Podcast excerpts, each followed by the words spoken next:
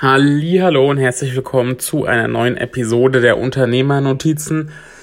Und ich ähm, mache diese Episode hier aus einem Impuls heraus, weil ich habe gerade hier ähm, nebenbei, wie so häufig, äh, entweder einen, einen Podcast laufen, ähm, wenn ich keine Musik laufen habe, oder ich habe ein, ähm, ein YouTube-Video laufen. So.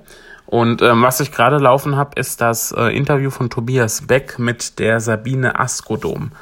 Ähm, wer Sabine Askodom noch nicht kennt, ähm, sie ist Coach und ähm, hat auch eine eigene Coaching-Akademie, äh, macht tolle Vorträge, unter anderem auch bei Gedankentanken. Also ähm, Sabine Askodom sollte man auf dem Schirm haben. Und warum ich diese Episode jetzt aufnehme, nachdem ich hier das Interview mit ihr ähm, geschaut habe, beziehungsweise schaue, ist ganz einfach. Wenn wir über Authentizität sprechen und wenn wir über Gelassenheit und und Heiterkeit sprechen, dann ist tatsächlich für mich Sabine Askodom ein, ein ganz, ganz, ganz großes Vorbild, muss ich einfach so sagen.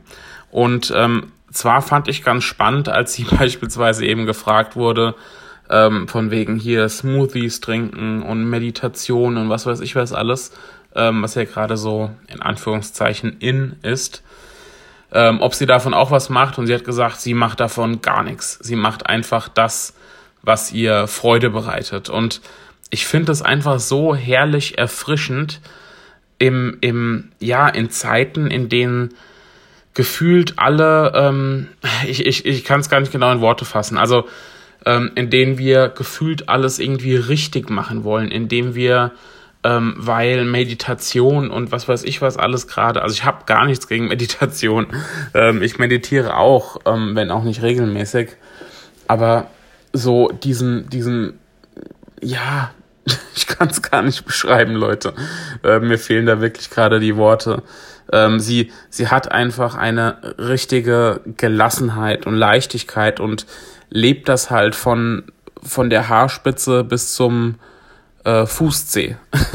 so, und ich finde ihren Spruch sehr schön ähm, auf dem Facebook-Titelbild ihrer Facebook-Seite, ähm, wo sie schreibt, wer Heiterkeit sät, wird Gelassenheit ernten.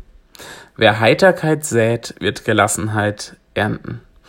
Und ich finde, wir sollten alle viel, viel, viel gelassener sein und viel mehr ähm, auch noch die Freude am Leben spüren. Und wenn ich das Ganze jetzt mal, wir sind ja hier bei den Unternehmernotizen, auch auf den Unternehmeralltag übertrage, beziehungsweise auch auf das Marketing, ähm, dann möchte ich auch dafür plädieren, dass wir auch noch viel stärker auf uns selbst hören, auf unsere Intuition, ähm, dass wir intuitiver handeln, dass wir nicht, naja, nicht zum Beispiel eine Facebook-Anzeige schalten nach dem Prinzip XY, nur weil irgendein Facebook-Marketer gesagt hat, wir müssen eine Facebook-Anzeige schalten nach dem Prinzip XY, ähm, weil es bei einigen funktioniert, sondern dass wir einfach mal auf unser Bauchgefühl vertrauen und auch Worte wählen, die ähm, ja nicht, nicht aus einem Baukastensystem äh, stammen, sondern die aus unserem ähm, Bauch stammen, von, aus unserem Herz stammen.